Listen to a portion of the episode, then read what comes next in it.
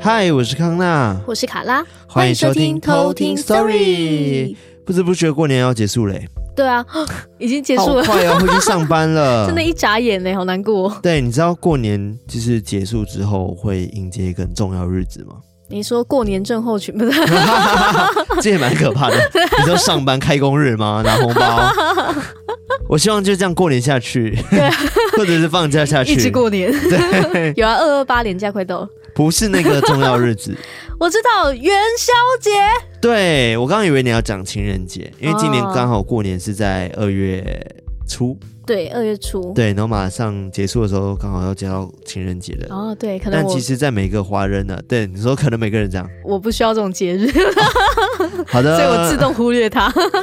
来，电话码再报一下。那个零九 又来了。好了，就是我们都知道说，过年之后有个重要日子就是元宵节。嗯，吃汤圆。对，其实今天我的科普内容会跟元宵节有关，嗯、但是呢，我今天不会讲到的是元宵节太多的由来。嗯因为这些好像 Google 都找得到，对。但是我今天会科普的是一个神明哦，蛮特别的。但是讲到元宵节，我先想要来一个有趣的开头。来，元宵节我们要做什么事情？猜灯谜。是哇，所以我现在来给你猜灯谜。要要要，来来来，你刚刚误破音了。对，大破特破。好啦，我来给你先猜一个灯谜好了，就现代一点的。来来来，好，这题是这样：有一天有一只狗。跪在冰上，结果嘞？狗跪在冰上。对啊，狗跪在冰上。对，它是一个成语吗？还是？不是，答案是变成贵宾狗。哦，烂！艾瑞克刚刚翻白眼，翻到不行。我觉得蛮好笑吗？我觉得蛮好笑的，啊，很 Q 啦，我觉得蛮 Q。贵宾狗啊，哦，听起来超有道理哦。那下一题，那我再猜一个比较有一点文学气息的灯谜好了。来，乌龟的心长得像什么？乌龟的心，嗯，剑。你怎么知道？归心似箭。哎呦，不错。啊啊哎呦，猜谜网了！哎呦，哎呦 好了，我想说今天结束前，我也再给大家猜几个谜好了。嗯，好玩好玩。那我先出一题好了，好啊，然后大家等下就可以先留言，对对对，然后顺便听我们的故事，然后想一下这样子。好，我出一个比较难一点点的。嗯，这题目是这样：硬有软，有长有宽，白天空闲，晚上夜班。难。要再重复一次吗？再一次，再一次。好。有硬有软，有长有宽，白天空闲，晚上夜班。为什么会白天空闲，晚上，晚上上班呢？讲错了，感觉晚上很忙。对，猜一个东西。好了，那我们先进入我们今天故事的部分哦。好啊，大家可以先想一下。对，大家就开始 Google。对，我今天要讲的故事呢，跟袁小姐没有关系，但是我觉得也算是一个很精彩的鬼故事。嗯，对。然后投稿人呢，他叫做。于阿元，于阿元，芋芋头的芋，芋阿元，芋阿元呢？对，芋圆，芋阿元，好，芋阿，芋阿圆，芋阿元，对。然后他的故事，我觉得还蛮精彩。然后他有说：“谢谢你们的频道，让我工作时多了一份乐趣。康纳跟卡拉的声音都很好听，故事也很棒。呦呦呦，艾瑞克的音乐也是一绝。太晚发现你们的频道了，十一月才开始从第一集听起，现在呢已经追到八十三集了。”之前都是默默听着而已，这一次会想投稿，主要是快听完八十三集时，你们在说怎么每个学校都会有学姐投水自尽的故事呢？不知道为什么，那时候我心里就觉得说，哦，因为他们都遇到渣男啊，都是同个渣男，看来他可能有什么感受之类的。对，对，然后他他就想说，所以他决定来分享一下这个故事。嗯，对，哦、所以看起来跟学姐好像有一点点关系哦。对啊，哇哦，又是学姐。好啊，那我们就直接来偷听 story。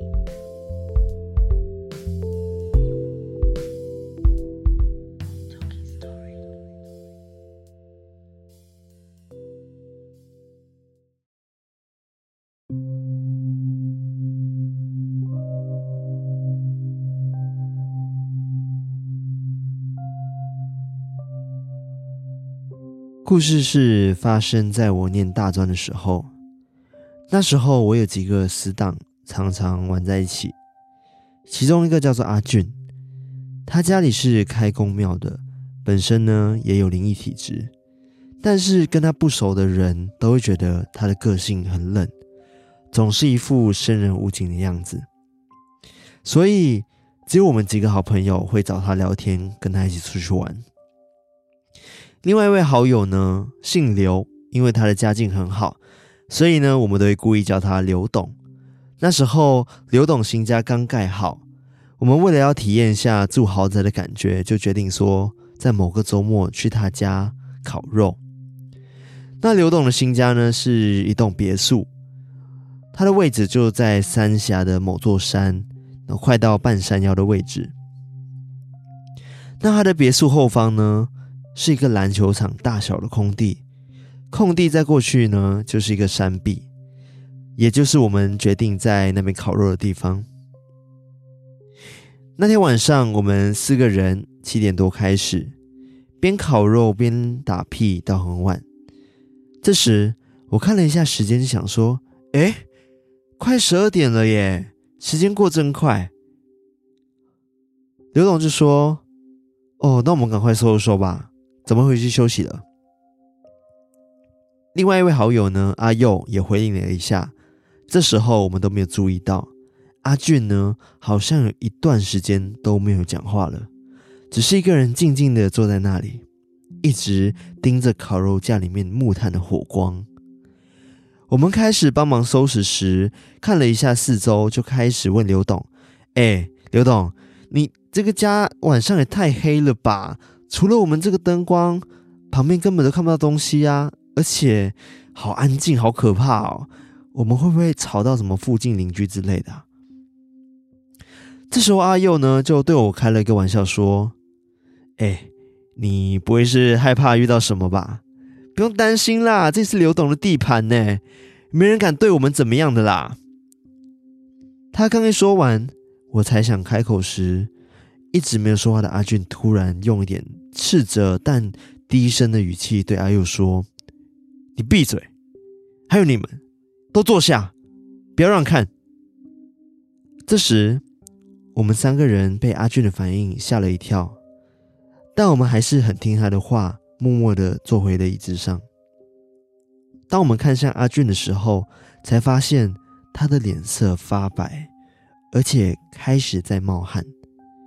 他闭着眼睛，嘴里念念有词，但我听不懂他在念什么。我们都知道阿俊的体质，心里想着：不会吧，真的遇到了吗？这时，阿俊睁开了眼睛，脸色有点难看的说：“糟了，我们这下麻烦大了。”在他说完这句话的时候，我感觉到有一股巨大的压抑感。明明很大的空地，却让我感觉像是……身在上下班时间的日本电车一样，一直被挤压，压到都快没有办法呼吸了。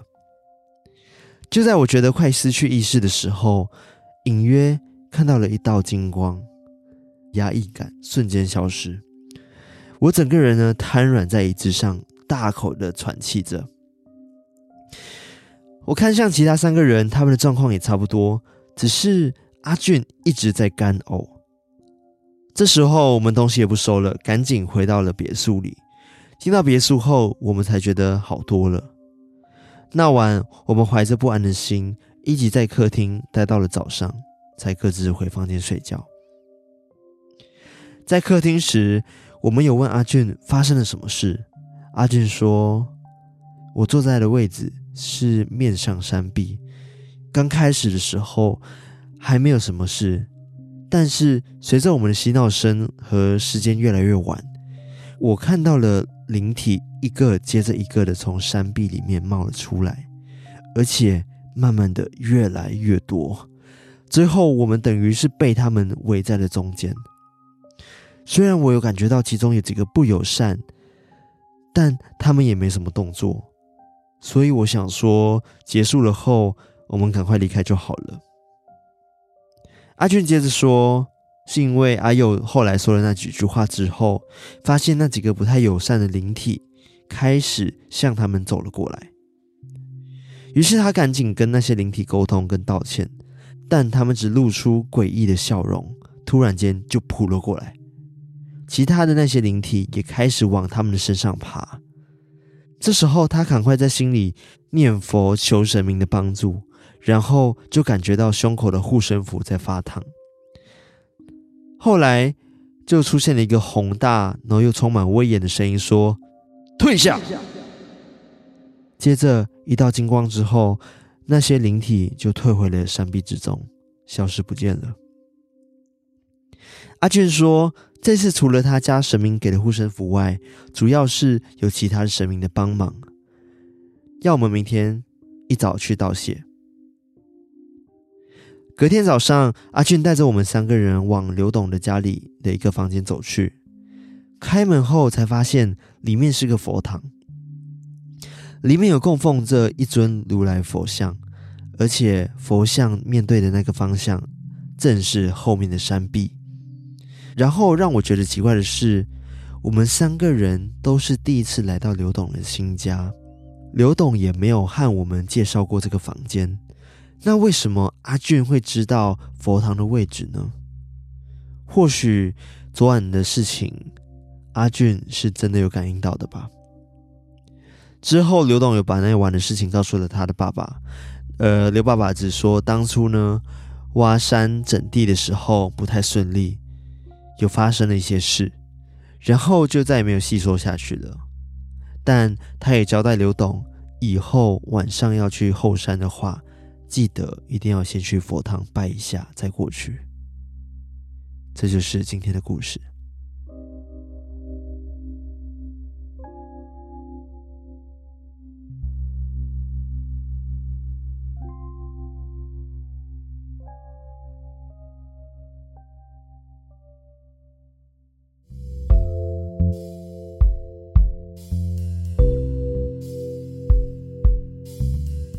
说好的学姐呢？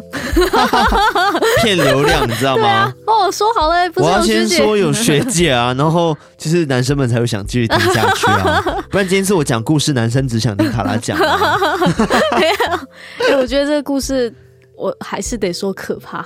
我自己也觉得很恐怖啊。对啊，就是而且这个阿俊一直让我想到之前投稿的那个阿俊。就他也是有体质，嗯、然后也会带护身符，嗯、就是超像，就是你说同个人吗？对，他其实在讲他的朋友的故事，就是阿娟、啊。哦，但我觉得这个故事真的是很很可怕，哎，嗯，真的是可怕。对啊，我觉得在山里面，就是真的会不小心可能打扰到一些山林等等。对，好像感觉太吵闹啊，或者是太晚，就容易吵到一些好朋友们。对啊，嗯、但是我觉得关键是因为阿佑说的那句话。其实他开玩笑的跟他讲说：“哦，你不会是害怕遇到什么吧？这是刘不同的地盘呢。”哦，我觉得这句话可能就惹到他们，因为毕竟这里才是他们的地盘。听起来是这样子啊。对啊，而且好像每次都会有一个这个角色，然后说了一个触怒的话，然后就开始发生一些事情。对，但是我觉得朋友出去玩，好像难免还是会不小心可能讲一些屁话，对吧？这很难避免的。而且刚刚这个就是玉阿远啊，他说。呃，他突然间感受到很极大的压迫感，嗯，嗯嗯，然后快要窒息，对啊，然后才看到金光，对啊，这个都可以直接感受到生理的那个，而且重点是他是没有灵异体质的，对不对？对，然后居然还可以感受到这种压抑感跟，跟哇，好挤好挤。那、欸、你知道为什么吗？就是阿俊讲的，因为他最后那一段的时候是讲说，那时候他讲完这句话之后，那个灵体就是过来的，而且一直往他们身上爬，爬对啊，哦。哇，所以鸡皮疙瘩，所以如果真的这样爬上来的话，他们才会觉得压力很大。对啊，这里是真的看不到，但是会有感觉，就是哇，好挤，好挤，好挤，好挤这样。对对，因为他有讲说，不只是只有他的神帮忙嘛，就还有包含就是刘董他家里面的那个佛堂的可能其他的祖先等等也来帮助他们。嗯嗯嗯，对啊，而且他不是讲说什么退下，对啊，他们就听到那个声音，对，那个一个很很雄大呢、很匆忙威严的声音，说着退下。对啊，对啊，然后就感觉真的是把那些灵体给逼退了。哦，真的好险，才救了他们呢。对啊，真的好险。万一我在想象，就是万一没有灵异体质的人，嗯、像阿俊这样的角色去请求一些帮忙的话，嗯、会不会他们就呃直接太急太急，直接昏倒在那边？也有可能呢。哦，好可怕哦。其实我觉得在那种山上的小屋，或者是你可能家里旁边是树林等等的，都会有这种很可怕的感觉。因为像我在马来西亚时候，外婆家的旁边晚上的时候，其实真的很暗，就是旁边的树什么都是暗到不行。嗯，即使是我们自己的那个小什么小庭院什么的，然后都很暗。嗯，所以晚上基本上我们都不敢出去。我有点忘记那感觉，但是我记得有一次，我就晚上出去的时候，然后我还想说，就是壮个胆。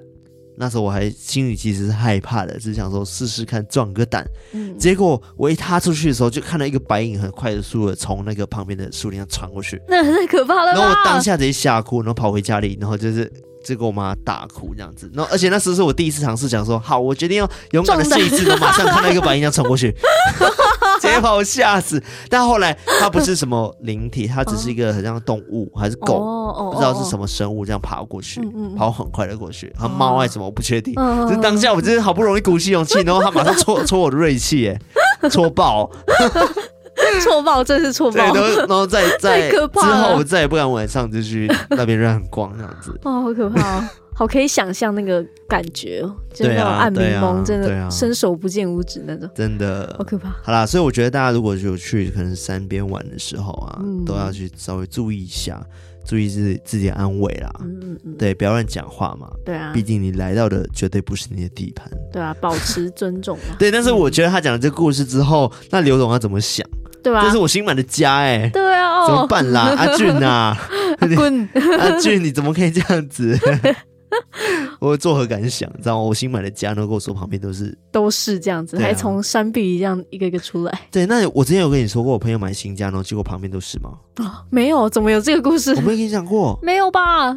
太可怕了吧！他是怎么？应该有吧？我觉得应该有小提到。哦，他是怎么知道说旁边都是？反正那时候我们去一个朋友的 open house，嗯，就是中文我不知道叫什么。哦哦，我知道了，你讲过了，对吧？然后就旁边就开趴这样。没有没有，是因为整排我们的排屋嘛，对，然后就是。他他们在开趴，我们就但是旁边都是新房子，然后左右都没有人，然后全部空房，空房，然后就中间那一栋房子是有人的，就是我们人声鼎沸。然后出来的时候就发现有个有体质朋友一直都不讲话，我问他为什么都不讲，然后直到离开的时候，他开始跟我们说左右的房子很多人都在看我们在开趴。哇，我听过，但我还是觉得好可怕，超可怕，而且哦很难想象那个有体质的那个朋友看到的画面。对啊，就他一定觉得太惊悚，就是而且感觉是很。感觉是安安静静这样看吧，也不会干嘛吧，就冷冷的、冷漠的看，还 是好可恶，好可恶，可怕，我说可恶，应 该怕到语无伦次。好了，哦好，转换一下气氛。我今天要讲点就是有趣的，就关于元宵节的部分。嗯、那还是简单跟大家讲一下元元宵节由来了，嗯、简单的快速带过。反正就是大家知道说元宵节是农历新年的第一个元月之夜嘛，嗯，然后就是会。去赏月啊，或者是嗯，可能点灯笼啊、吃汤圆等等的嘛，嗯、对不对？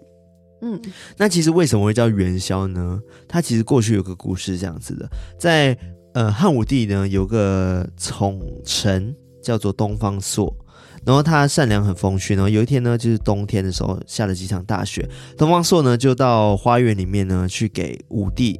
就是摘一些那个梅花，然后刚进园门的时候就发现，诶，有个宫女，她泪流满面，然后准备要投井，就是准备要自杀，嗯，跳进井里面。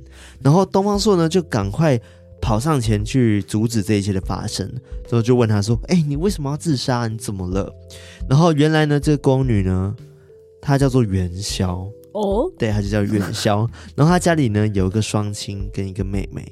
然后自从呢，他进了宫之后呢，就再也没有缘分跟他家人见面了，嗯、所以他就很难过。难过。每年呢，到了这种日子的春节的的时候呢，他都会比平常更思念家人，嗯、所以他才会在这边哭，然后有点想不开。哦、对，然后他就想说，嗯，我竟然不能在世的时候孝敬我的双亲的话，那干脆我就自杀好了。嗯，对，他是这样想的。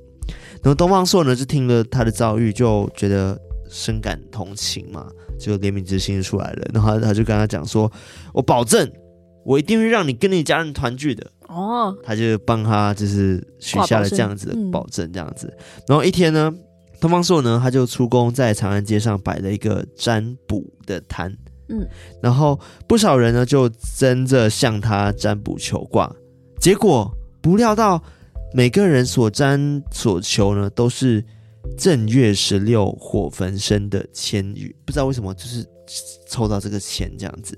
还是那个签全部都是那个签，有可能我不知道。签对不对？然后这时候呢，就是长安里面呢就起了很大的恐慌，啊、因为大家都抽到一样签，怎么可能？对啊，就代表说真的有事情要发生了吗？然后人们就纷纷来就是求问解灾的方式。然后这是东方朔之说，正月十三日的傍晚呢，火神君呢会派一位赤衣神女下凡查访。他是奉旨呢烧长安的使者，就是他是派来哦来烧长烧长安的。然后他就想说，那今晚我们就来想想办法。然后就收完之后，就扔下了一张红帖，然后就扬长而去了。然后老百姓呢就拿着这个红帖呢，就赶紧到王宫呢去禀报王上。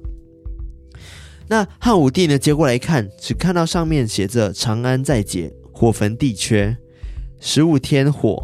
艳红宵夜，宵夜，对，他心中呢就吓到了嘛，他就大惊，然后就赶快请东方朔，就很聪明东方朔来。那东方朔呢就假意的想了想，就说：“听说火神君最爱吃汤圆了。”哦，他这样讲，从哪里听说的？他说他假意的想了想，就是讲了这句话。嗯、然后宫中的元宵呢，不是经常都会给你们做汤圆吗？他这样问他，哦、就是这个东方朔，对，他说元宵不是都会给你们做汤圆吗？然后他说，十五晚上呢，可以让元宵做好汤圆，我们就万岁，然后焚香上供，就是当做贡品这样子，并传令呢，家家都做汤圆，然后一起呢敬奉这个火神君，嗯，然后再传谕。臣民一起在十五的晚上呢挂灯，然后满城呢就放鞭炮、放烟火，好像都在就是这样大火的概念。哦、对，这样子呢就可以瞒过玉帝了。嗯，他这样讲。然后此外呢，通知老百姓外呢，十五晚上呢进城观灯，就是观是观赏的观哦，不是关灯，哦、是观赏灯。灯然后对，砸在人群中呢消灾解难，就是讲说我们一起去看灯。这样子可以解难，这样子哦，对，吉祥。武帝呢听完之后就觉得哇，好开心哦！居然可以用这个方法来解决的话，那我们就照这个东方朔的方式去做吧。嗯，然后到了正月十五的时候呢，长安城里面就张灯结彩嘛，然后就是很多人啊，非常热闹。然后这个宫女元宵呢，父母也带着妹妹进城来看灯了。哦，对，东方朔的计谋这样子。嗯，然后他们就看到说有写元宵字样的大灯的时候呢。惊喜的高喊元宵元宵，就是他们看到自己女儿的 名字元宵，反正就很兴奋。然后元宵听到呐喊声呢，就终于跟家人团聚了。哦，对，就终于找到家人了。然后如此呢热闹的一夜呢，长安城果然平安无事。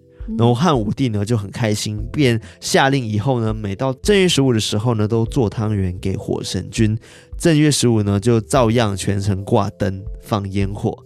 因为元宵做的汤圆最好，所以人们就把汤圆叫做元宵哦。对，然后这天呢就叫做元宵节。哇，对，这个是名字命名。对对对，以他名字来命名。但是这个其实只是一个传说，嗯，当然还有别的传说哦。因为其实呃也有讲说什么可能正月十五，然后是什么元日之类的，月圆月圆之类的，满月不只是元气的元啊。哦，然后就讲说，呃，宵这个字代表晚上，嗯，所以是有些晚上是在那个十五的晚上吃东西，叫做吃元宵，哦、也有这样子的讲法。哦、对对对，其实吃汤圆呢，在那个宋朝的时候，宋代的时候就已经很盛行的。就是其实煮汤圆的时候，因为要把锅盖。打开嘛，然后汤圆浮在水上面，嗯，就代表说已经熟了，熟了嘛，对不对？对。然后让人想到说明月挂在云空上的感觉，哦，真有诗意啊！天上明月，然后碗里汤圆，然后家家户户呢团团圆圆，嗯，就是象征着就是团圆吉利，嗯，这样子的意象。然后因此呢，吃汤圆就表示呃人们的家里面就是团圆美满了这样子。嗯。然后另外因为汤圆。名称跟团圆其实有一点点像，嗯，对，所以也有就是刚刚讲的团圆之意，就是和睦幸福的一种概念，有这个象征，对，赞，对，反正就是其实是吧？我觉得吃汤圆除了讲说长一岁之外，对，啊好像 元宵节汤圆也是有团圆的意思啊。嗯，我们都知道是这样的故事，对，意思。对，那讲到点灯笼呢，那最广为人知的说法就是，嗯、呃，也是一个传说。为什么要点灯笼？我们刚刚知道的故事就是。为了要隐瞒玉皇大帝，嗯，然后派火神宣下来烧这个地方嘛，对不对？对。然后，但是其实也有另外一个很有名的传说，是讲说从前有一个神鸟，然后它就是误入了凡间，就被一个鲁莽的猎人不小心给射死了，哦、姐姐射爆他这样子。然后玉皇大帝呢知情之后呢非常生气，啊，就决定说要在正月十五的时候呢。在凡间的放火，然后烧死所有的人。哇，气到都放火。对，因为那是他的宠物吧。哦，可怜。然后玉皇大帝的女儿呢，就是不舍人民受难嘛，嗯就偷偷的通风报信。然后于是呢，一位就是凡间的老人就想到说，哎，在正月十四、十五、十六日的时候，我们就挂起灯笼，然后放鞭炮啊，然后点火什么的，让那个玉皇大帝以为我们都被烧死了，已经被烧了。对。嗯，这样子就或许可以躲过这个灾难，嗯、灾难了吧？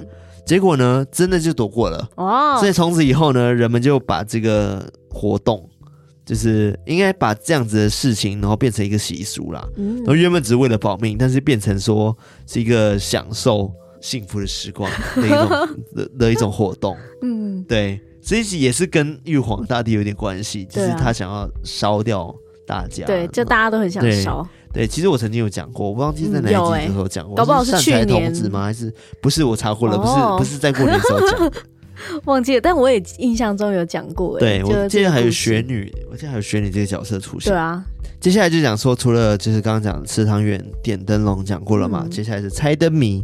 其实猜灯谜是比较后期的娱乐活动，就是一个娱乐活动，没错。就是呃，古代呢，其实也有这样一个故事，就有一个叫姓胡的大地主。他就是一个皮笑肉不笑的一个人，所以可能笑点很高，然后人称笑面虎。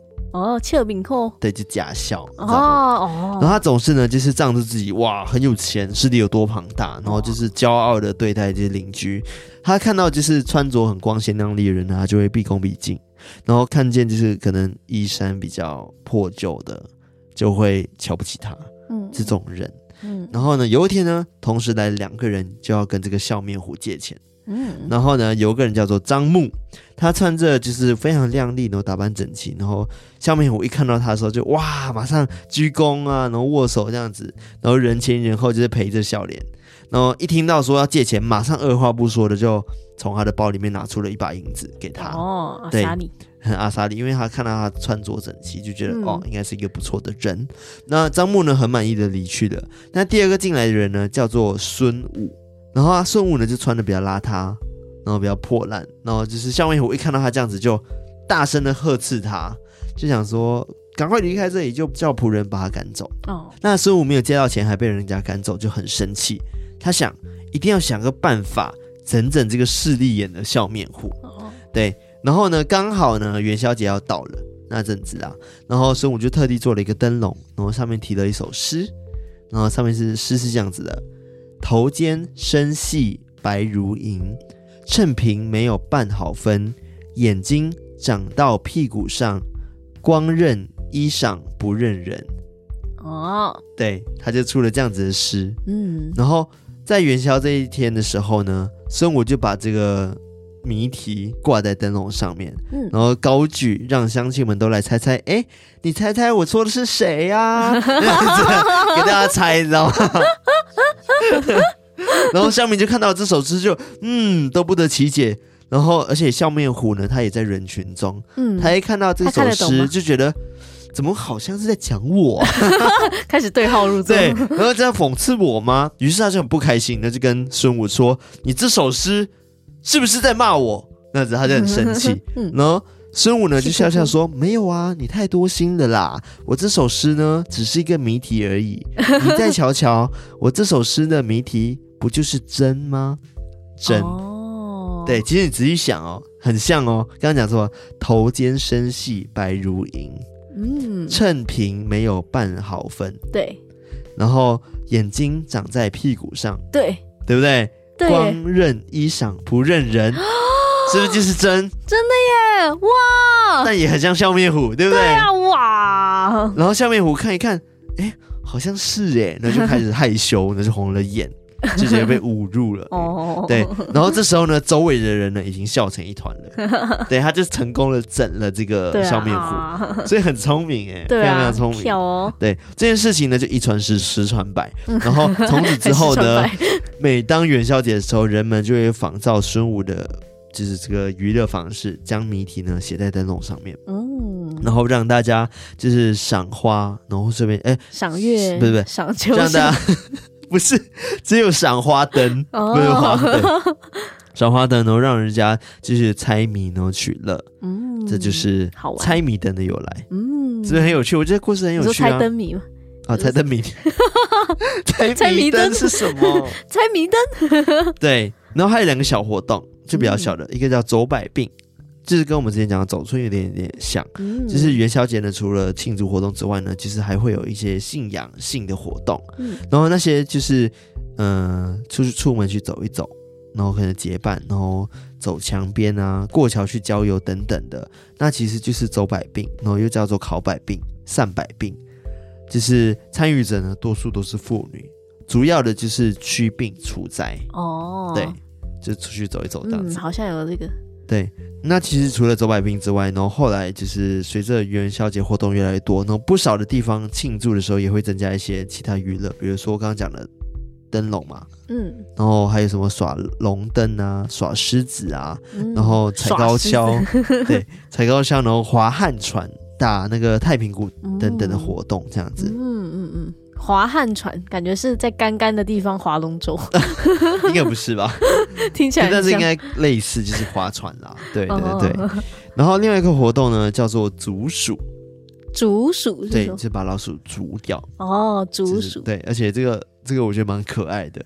他说呢，这项活动呢，主要是针对有养蚕。蚕的人。养蚕对，好特定的养蚕的人家所说的，因为呢，老鼠呢常常会在夜里呢把蚕呢大片大片的吃掉。哦。对，所以人们听说正月十五的时候用米粥来喂老鼠的话呢，他们就不会再吃蚕了。哦，他们就饱了这样。对，于是呢，这些人家就在正月十五的时候晚上呢就会熬了一大锅的黏糊糊的粥，然后还有在上面呢盖了一层肉，然后用粥用碗盛好。然后放到老鼠出没的附近，跟顶棚啊，就是墙角等等的，嗯、然后嘴巴还念念有词，诅咒老鼠吃完蚕宝宝就不得好死。真的吗？对，那这样写的，给他们吃好的，但是嘴巴一直念说：“干你们去死！” 吃我蚕宝宝，昨天谢谢你。好，另外一个要比较沉重一点点的，就是我刚刚讲的，其实才是今天我本来要讲的神明的故事。哦，原来你刚刚讲的那个是蚕蚕宝宝蚕丝的那个蚕。对啊，我以为是那个夏天那个这这，所以我刚刚听成蚕。对，是蚕那个蚕宝宝。OK，好，那我接下来要讲的是银子菇，银子菇，欢迎的银，然后紫色的紫。然后姑婆的姑，银子姑，对对对。那传说中呢，其实子姑呢，她是一个很善良，然后很穷困的姑娘。嗯，对。然后正月十五的时候呢，因为她穷困而死了，所以百姓们呢就同情她，然后就怀念她，所以会在正月十五的时候会有一个银子姑的风俗。哦，对。然后每到这晚的时候，人们就会用稻草啊，然后布头。等扎成真人大小的子姑肖像，哦、对，然后妇女们呢就会纷纷站到子姑常做活动的厕所猪圈旁边迎接她，然后像对待亲姐妹一样，会拉着她的手，然后跟她说贴心的话，然后流泪安慰她。哦、那为什么要这样子姐妹化呢？啊、为什么要在厕所呢？对啊，我今天来跟大家讲，那子姑呢，其实她的命运很惨啊。子姑有很多名称，叫做侧姑。坑三菇或者是什么毛菇，是茅厕的茅，茅菇对，等等的有很多名称。嗯、那其实子姑她以前命运真的很可怜。她以前呢姓何名梅，然后字丽清，然后她是一个唐朝的人，东来人。然后子姑呢从小呢就是很聪明伶俐，然后长大后呢哇美若天仙这样子，然后就嫁给了一个唱戏的人，然后。女皇呢，武则天当时正在执政，嗯嗯，所以呢，山西寿阳刺史李景呢，他就迷恋了这个呃子姑她的美色，然后想说把这个子姑的男人给杀掉哦，就为了他想要独占这个子姑做这些小妾。嗯，对。然后呢，子姑虽然很得李景的宠爱，但是呢，他从来就是不恃宠而骄啦。嗯嗯。然后他对李景的大老婆呢，也非常的恭敬，然后也不敢就是怠惰。或怠慢等等的，嗯、嫁给李景没几年呢，就是子姑呢就怀孕了。然后李景的大老婆呢十分害怕，因为她觉得哇，怕子姑如果生了个男孩的话，哦，自己的地位呢就会被取代，对，哦、不保了。于是呢，他就偷偷找来了郎中，开了一个堕胎的药。一副堕胎药，然后拿着熬好的药呢，来到子姑的房间，就看到子姑躺在床上，就赶忙的说：“妹妹身体可好？我特意给你熬了一碗安胎药，趁热喝了吧。”然后子姑呢就心地善良嘛，哪里想到别人会害自己，于是呢他就接过碗呢，就说：“大姐，谢谢你了，就是还亲自给我熬一汤这样子，对，还很感谢他。”那子姑呢把。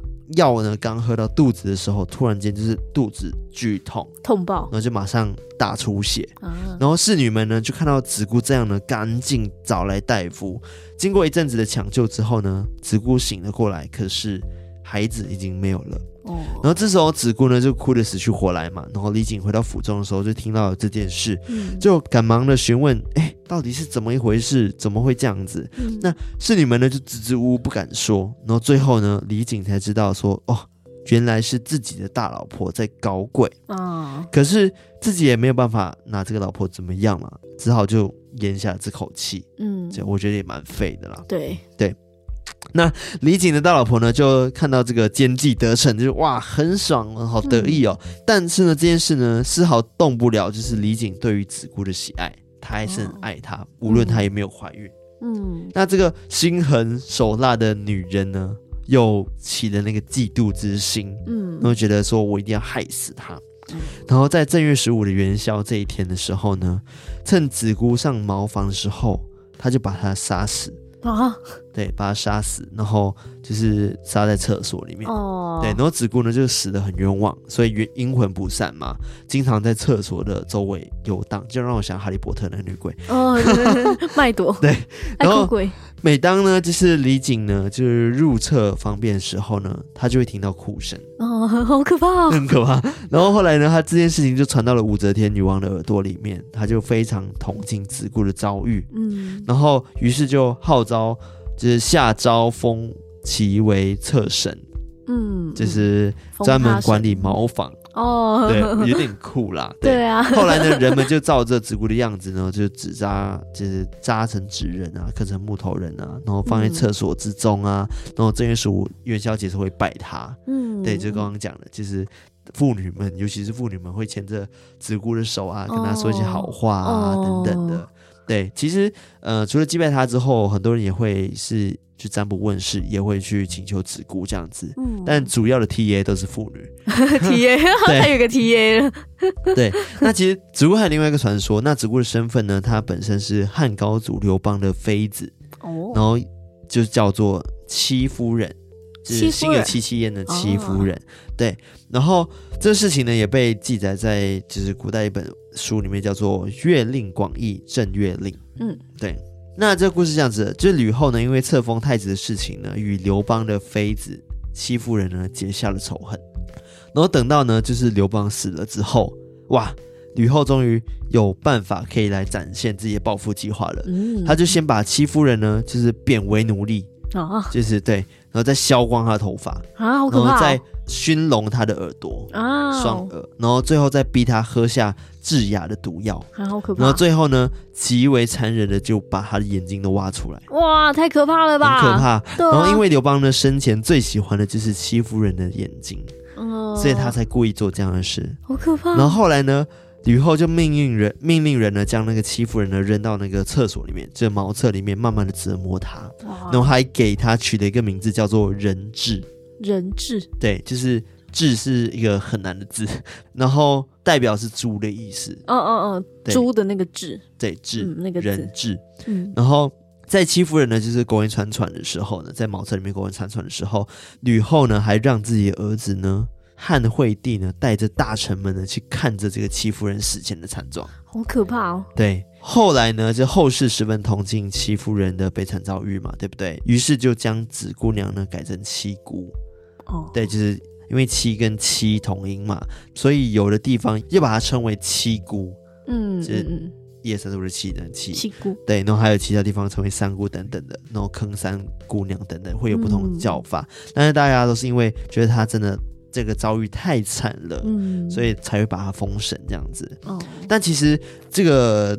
叫什么七姑嘛，对不对？七姑，然后子姑嘛，她在《封神榜》里面也有出现过哦。对，而且呢，应该说有看过《封神榜》的人应该有听过三霄娘娘。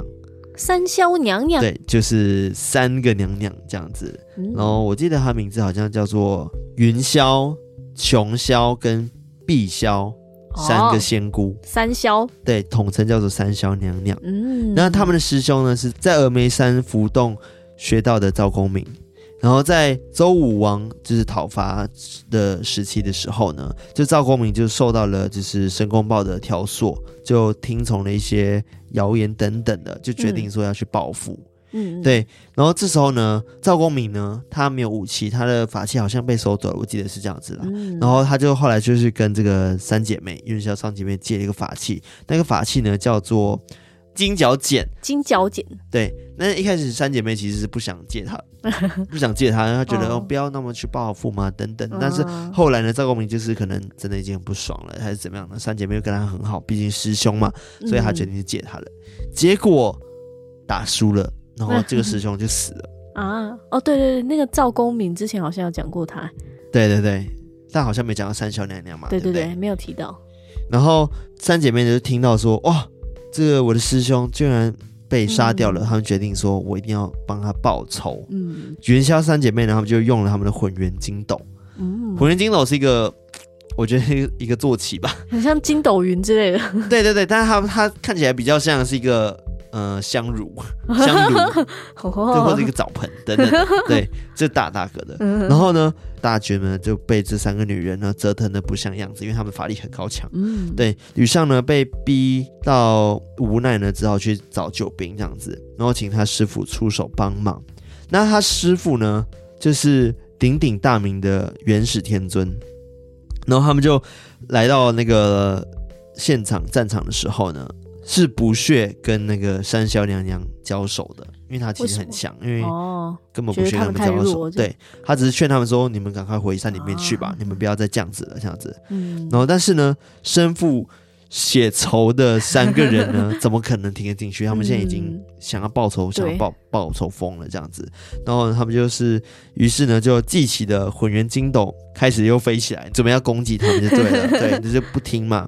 但是他们拿起他们的法宝的时候呢，没有想到天尊呢就练了两句咒语，然后就挥了一挥衣袖，然后混元金斗呢就马上失去了所有的神力，哦，然后直接从半空中掉下来，下来啊，然后变成了一个大小两个的石盆。他们就扬起了他们的终极武器嘛，就刚刚的金角剪嘛，对不对？对，然后却直接被姗姗来迟的老子的袖口直接收走。啊，所以他们的武器就马上被收走了，所以他们就觉得啊，善罢甘休，然后于是呢就继续的还是冲了，然后拔出腰间的长剑，然后想要跟那个老子跟天尊 拼了，就是拼了这样子。但老子挥了一挥手，然后将一副乾坤图，然后彻底的展开一个图啊，乾坤图展开之后呢，就立即将云霄封了在这张图中。直接封印在这图里面 啊！而且呢，命令呢，把这个图压在那个麒麟崖的下方。嗯，然后那个呃，琼霄，反正琼霄看到这个状况就继续杀就对了。结果他遇到原始本人没有动手，那只是让他的手下呢，道童呢用那个玉如意，然后去打战这样子应战，嗯、然后直接敲开了那个琼霄的天灵盖，然后当场直接毙命，好可怕哦！对，然后灵魂呢就直接飞往了封神台这样子，然后剩下的只剩那个碧霄嘛。对，然后碧霄呢就是痛苦万分嘛，他修炼千年好不容易得到的这些灵力，然后今天都所受之伤这样子啊，嗯、所以足以让他损失的所有他的曾经修过的道行。于是呢，他就是记起的一柄飞剑，最后一个技能这样子飞剑，然后朝向那个元始天尊直接杀过去，这样子，嗯、最后一个最后一招了，这样子。最后一招。对，没想到呢，被他身旁的童子再次用玉如意呢把他打落，轻松把他打落。感觉是那个武器的 level 有差。对，然后原始就将那个。碧霄呢，收入了一个盆子里面，嗯，然后没多久呢，就直接化成一滩血水啊，好可怕！对，然后就死了啊，对，好惨哦，这是什么惨故事啊？对，但是我刚刚讲的是，呃，就是刚刚讲，如果在《封神榜》故事里面，那个紫姑三霄娘娘的故事是长这样子啊。哦，所以紫姑是三霄娘娘们吗？紫姑是三霄娘娘的其中一个。哦，她是哪一位？哦，她其实不是其中一个，她是。一个人分成三个。哦，对，分身之术，对，然后成了 三，对对对，然后就变成三个，哦、三个那个云霄、琼霄跟碧霄。哦，对，我觉得刚刚可能有讲错部分，然后就是反正大家应该知道我意思，知道，就口误了一下，懂懂，对，反正就是三霄娘娘不是云霄娘娘，嗯，对，就云霄被打死了，然后后来就换琼霄被打死，对，云霄是被收入土里面，然后压在那个麒麟山下，山下，然后。呃，琼霄是直接天灵盖被打开，然后然后挂掉，对，好可怕，对啊，超 超血腥。然后还有一个是那个碧霄，嗯，最后就是被收入在一个盒子里面，然后直接化成血水。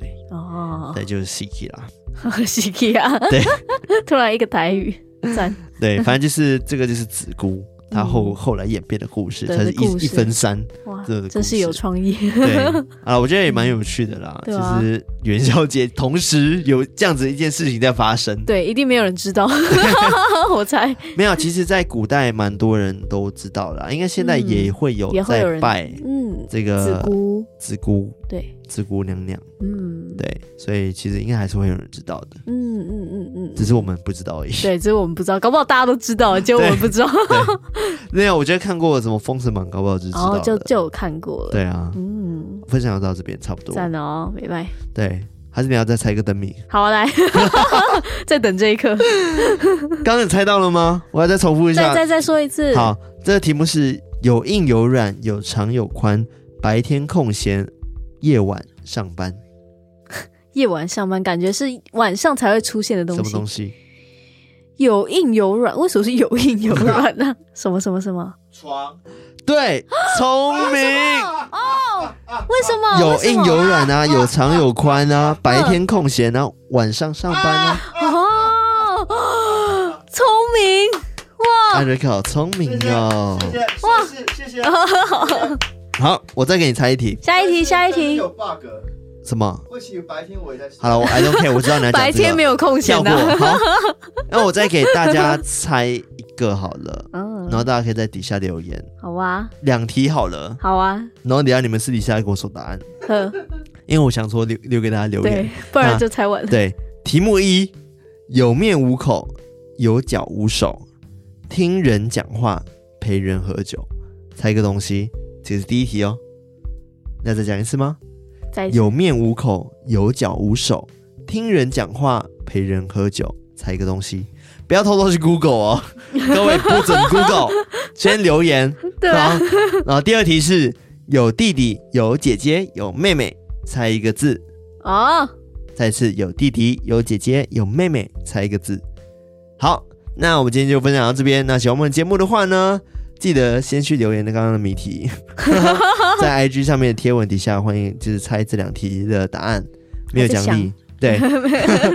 然后再来就是到我们的 Telegram，然后同一个社区，然后还有那个呃我们的 Facebook 同一个文化，嗯，然后再来偷听文化不是偷听文化，然后再就是 Apple Podcast 啊、Spotify 啊等等的可以收听我们节目的地方，记得帮我们按赞、订阅，然后一定要留言。